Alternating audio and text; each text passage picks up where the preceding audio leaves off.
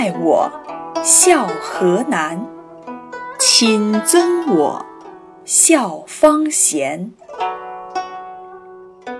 他的意思是讲，父母亲喜欢我，做到孝顺并不难；父母亲不喜欢我，我还要孝顺他们，这才是最可贵的。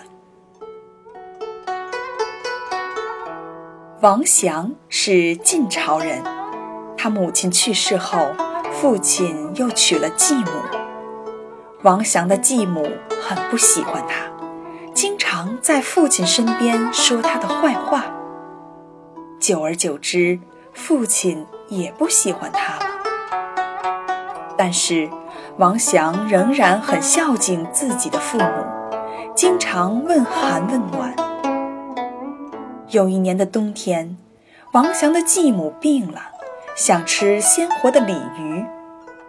于是王祥就来到河边，想为继母捉条活鱼。